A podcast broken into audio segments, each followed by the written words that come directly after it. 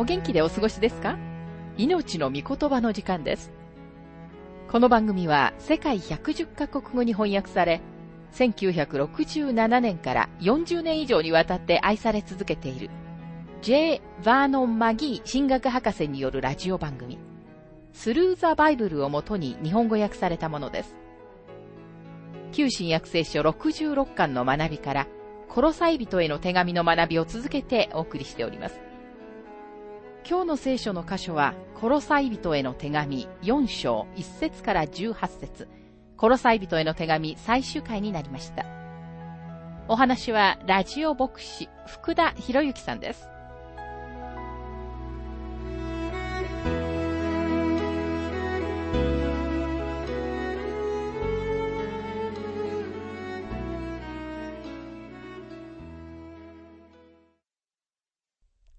コロサイ人への手紙4章の学びに入りますが、私たちはこの書簡の中で、職場での清さを扱っている部分にいます。3章はしもべ、あるいは従業員に対する勧告で終わりました。4章では主人、あるいは雇い主への勧告が続きます。コロサイ人への手紙4章の一節。主人たちよ、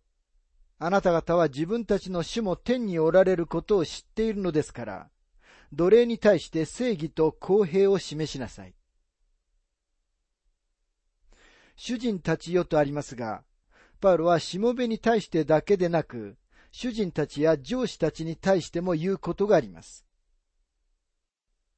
公平とは、基準を下げることではなく、基準を上げることを意味します。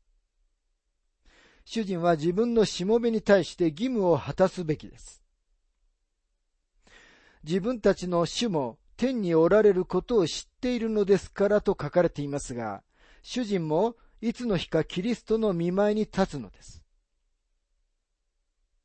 一人一人のクリスチャンの雇い主も従業員と同じように神様の見舞いに立つことになります。この箇所は福音をとても実際的なものにしていると思います。パウロの教えは、まさにあなたの足が歩く工場や事務所に降りていって適用できる真理なのです。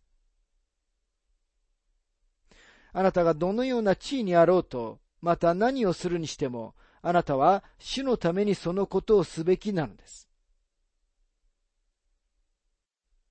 さて次の数節には、クリスチャンの振る舞いの三つの重要な領域が示されています。それは祈りと公的な歩み、そして話し方です。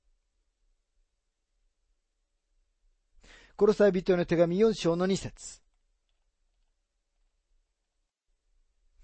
目を覚まして感謝を持ってたゆみなく祈りなさい。目を覚ますと祈るというのは、ついになっている言葉でとても重要です。この二つの言葉は、私たちにネヘミヤの経験を思い起こさせます。敵がエルサレムの城壁の建設をやめさせようとしたとき、ネヘミヤは敗北を認めて自分にはできないなどと叫ぶようなことはしませんでした。また単に、まあ祈ることにしようと言っただけで、そのままやっていたことを続けたわけでもありませんでした。ネヘミヤは次のように言ったのです。ネヘミヤ記4章の9節しかし私たちは私たちの神に祈り、彼らに備えて日夜見張りを置いた。パウロがここで私たちに語っているのはこのことです。目を覚ましていて祈るのです。ジョージア州のある年を取った牧師がよく次のようなことを言っていました。農夫がトウモロコシの豊作を祈るとき、神様は彼が手に桑を持ってアーメンということを期待しておられる。もしあなたが何かのことを祈っているのなら、具体的に行動を起こすべきです。またここには、感謝を持ってと書かれていますが、感謝を持って祈ることはとても大切です。なぜなら神様はあなたの祈りを聞いて、それに応えてくださるからです。もしかしたらその答えは、あなたの望んだような答えではないかもしれません。しかし神様は必ずあなたの祈りに応えてくださいます。これは呼吸のようなものです。祈りによって息を吸い、感謝することによって息を吐くのです。コロサイ人への手紙4章の3節から4節同時に私たちのためにも、神が御言葉のために門を開いてくださって、私たちがキリストの奥義を語れるように祈ってください。この奥義のために私は牢に入れられています。また私がこの奥義を当然語るべき語り方ではっきり語れるように祈ってください。パウロは自分たちのために祈ることも忘れないでくださいと言っています。今ではもう、パウロのために祈って助けてあげることはできませんが、あなたが通っている教会の牧師や様々な宣教団体の働きをサポートすることはできます。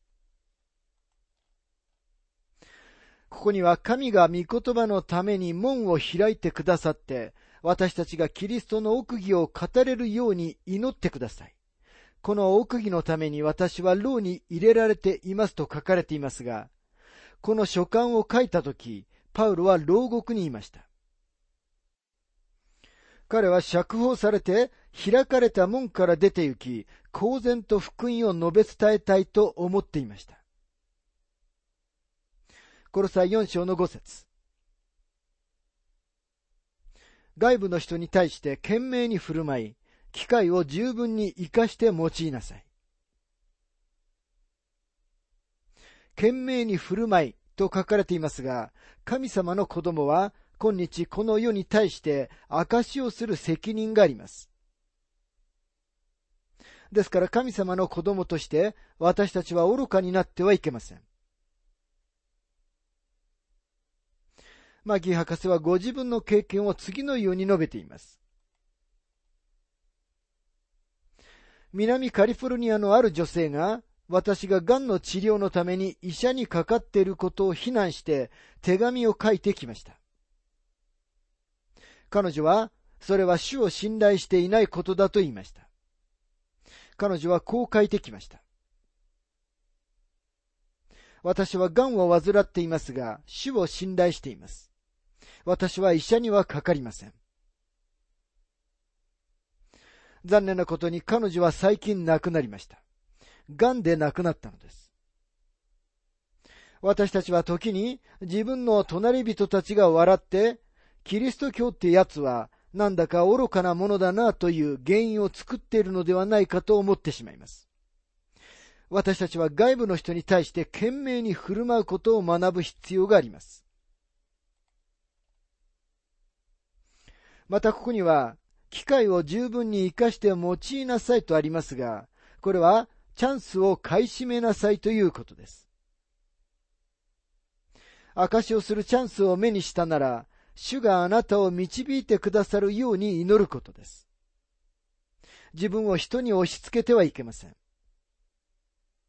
ただ祈って主に証のための門を開けてくださるように求めればよいのです。主は必ず門を開けてくださいます。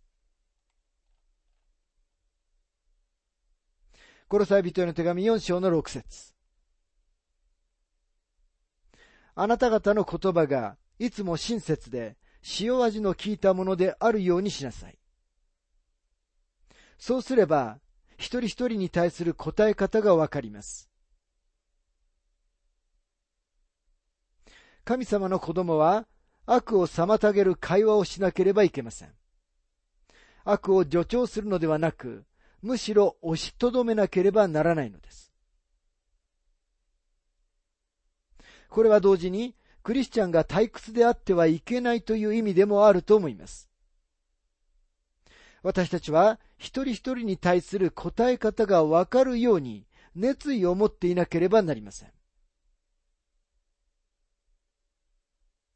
さて、注目すべきパウロが知っていた人たちの名前のリストにやってきました。彼らは紀元一世紀に生きていた人たちです。彼らはローマの街道を歩み、ローマの町々に住み、ローマの支配のもとにありました。彼らは異教の真ん中にいましたが、神様の子供たちでした。そしてこのうちの多くの人たちはエペソに住んでいました。彼らはずっと昔の紀元一世紀の神の人たちでした。興味深いことは、パウロはローマにもコロサイにも行ったことはありませんでしたが、自分の知っている人たちのリストを挙げると、そのうちの多くは、ローマとコロサイからの人々でした。このことはパウロが多くの人たちをキリストに導いたこと、パウロが一度も行くことができずに、直接あるいは個人的に福音を伝えることのできなかった町々に導かれた人々が帰っていったのだということを明らかにしています。このようにパウロの宣教は遠くにまで影響を与える素晴らしいミニストリーだったのです。コロサイ人への手紙4章の7節から8節私の様子については、主にあって愛する兄弟、忠実な奉仕者、道路のしもべである敵子が、あなた方に一部始終を知らせるでしょう。私が敵子をあなた方のもとに送るのは、あなた方が私たちの様子を知り、彼によって心に励ましを受けるために他なりません。敵子はエペソの教会の牧師でした。彼のことはエペソビトへの手紙6章の21節。使徒の働き20章の4節。そして第二手モテの手紙4章の12節に次のように書かれています。エペソビトへの手紙6章の21節。あなた方にも私の様子や私が何をしているかなどを知っていただくために、主にあって愛する兄弟であり、忠実な奉仕者である敵子が一部始終を知らせるでしょう。人の働き20章の4節プロの子であるベレア人ソパテロ、テサロニケ人アリスタルコとセクンド、デルベ人ガイオ、テモテ、アジア人テキコとトロピモはパウロに同行していたが、第二テモテ4章の12節私はテキコをエペソに使わしました。このようにテキコは主にある素晴らしい兄弟でした。コロサイ人への手紙4章の9節また彼はあなた方の仲間の一人で忠実な愛する兄弟、オネシモと一緒に行きます。この二人がこちらの様子を皆知らせてくれるでしょう。オネシモは、コロサイのピレモンの奴隷でした。彼は自分の主人から一旦は逃げましたが、パウロのミニストリーによって主に導かれ、そして今、パウロによって彼の主人のところに送り返されようとしていました。パウロはオネシモを送った時に、ピレモンに手紙を書いて、オネシモは彼の愛する兄弟であると言っています。ここからわかる通り、そこにはキリストにある新しい関係があります。主人と奴隷が今キリストイエスにある兄弟とされたのです。コロサイ人への手紙4章の10節私と一緒に囚人となっているアリスタルコがあなた方によろしくと言っています。バルナバのいとこであるマルコも同じです。この人については、もし彼があなた方のところに行ったなら、歓迎するようにという指示をあなた方は受けています。アリスタルコは、パウロと一緒にいた囚人であり、彼の友人でした。マルコはバルナバの甥のヨハネ・マルコのことです。彼はバルナバの姉妹の息子でした。彼はマルコの福音書の著者です。マルコが最初の宣教旅行でパウロとバルナバから去ってしまい、そのためにパウロは彼を第2回の宣教旅行に連れて行きたくありませんでした。しかしヨハネ・マルコについてのパウロの判断は間違っていました。その後この若者との関係は修復され、パウロはここでそのことを認めています。パウロは殺さい人たちに次のように指示をしています。あなた方は私が彼を拒否したようにマルコを拒否してはなりません。あなた方は彼を受け入れなさい。パウロは第二テモテへの手紙の中で再びヨハネ・マルコのことに言及しています。第二テモテ4章の11節マルコを伴って一緒に来てください。彼は私の務めのために役に立つからです。コロサイ人への手紙4章の11節ユストと呼ばれるイエスもよろしくと言っています。割礼を受けた人では、この人たちだけが神の国のために働く私の道路者です。また彼らは私を激励するものとなってくれました。ユストと呼ばれるイエスは、ヘブル語ではヨシュアという名前です。割礼を受けた人と書かれていますから、彼はユダヤ人であったことがわかります。これはこの際には数人のイスラエル人たちもいたことを示しています。でもそれほど多くはいませんでした。この際の教会はほとんどが違法人でした。この人たちは素晴らしい兄弟、パウロの助け手であり、彼ら自身も偉大な宣教師でした。12節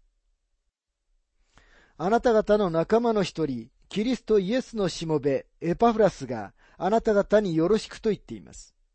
彼はいつもあなた方が完全な人となり、また神のすべての御心を十分に確信して立つことができるよう、あなた方のために祈りに励んでいます。エパフラスはコロサイの牧師でした。彼は牢獄にいましたから、彼には新しいミニストリーが与えられました。それは祈りのミニストリーです。祈りは大切なミニストリーです。もし神様があなたを活動的な奉仕から外されるなら、神様のしもべたちのために祈ってください。それは神様があなたに新しいミニストリーをくださったことを意味しています。13節私は証しします。彼はあなた方のために、また、ラオデキアとヒエラポリスにいる人々のために非常に苦労しています。これら三つの町はとても近くにありました。ヒエラポリスとラオデキアは約10キロから16キロほどの距離でした。そしてどちらもコロサイの町の近くでした。これら三つの場所にはそれぞれ教会がありました。14節愛する医者ルカ、それにデマスがあなた方によろしくと言っています。パウロが最初にデマスの名前を出した時には、パウロは彼を道路者と呼びました。しかしここでは単に、それにデマスと言っています。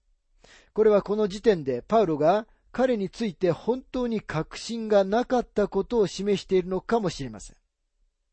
残念ながら後になってデマスはパウロを見捨てます。15節どうかラオデキアの兄弟たちに、またヌンパとその家にある教会によろしく言ってください。これらの町には大きな異教の宮がありましたが、クリスチャンたちは家庭で集まっていました。もともと教会は家庭から始まりました。ですから教会はいずれ家庭に戻っていくと思います。コロサイ人への手紙4章の16節この手紙があなた方のところで読まれたなら、ラウデキア人の教会でも読まれるようにしてください。あなた方の方も、ラウデキアから回ってくる手紙を読んでください。ラウデキアから回ってくる手紙と書かれていますが、パウロは自分がラウデキア人たちに当てて書簡を書いたとは言っていません。明らかにパウロの手紙は回覧されており、ラウデキア人もその一通を読んだのです。とても多くの学者たちが、これはエペソビトへの書簡のことを言っているのではないかと信じています。パウロはコロサイ人たちにその書簡を読むように、また彼らの手紙をラウデキア人たちに分かち合うようにと命じているのです。コロサイ人への手紙4章の17節アルキポに主にあって受けた務めを注意してよく果たすようにと言ってください。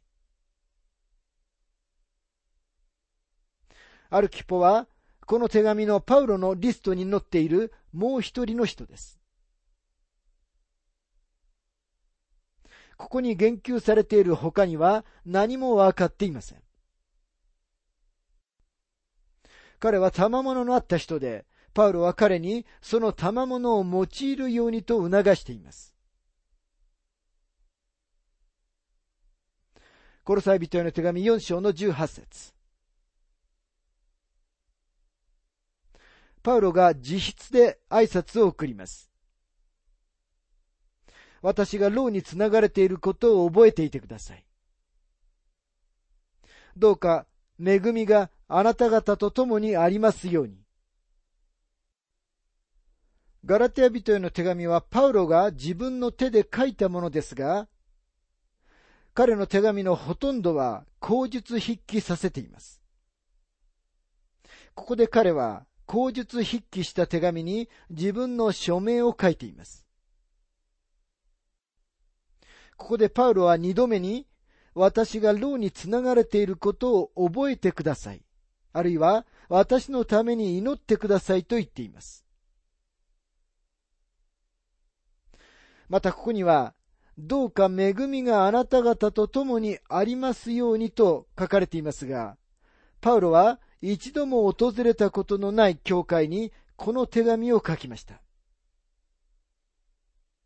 でも彼はそこにいる多くの人たちを知っており、彼らを主イエス・キリストに導いたのです。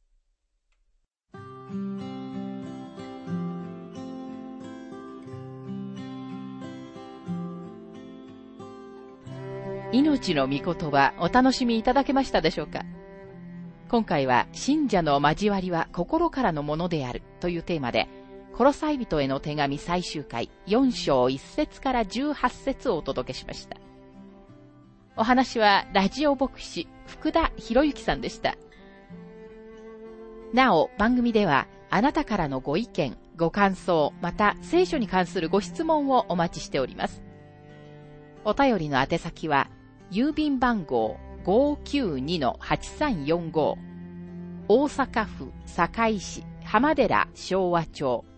4-462浜寺聖書協会命の御言葉の係メールアドレスは全部小文字で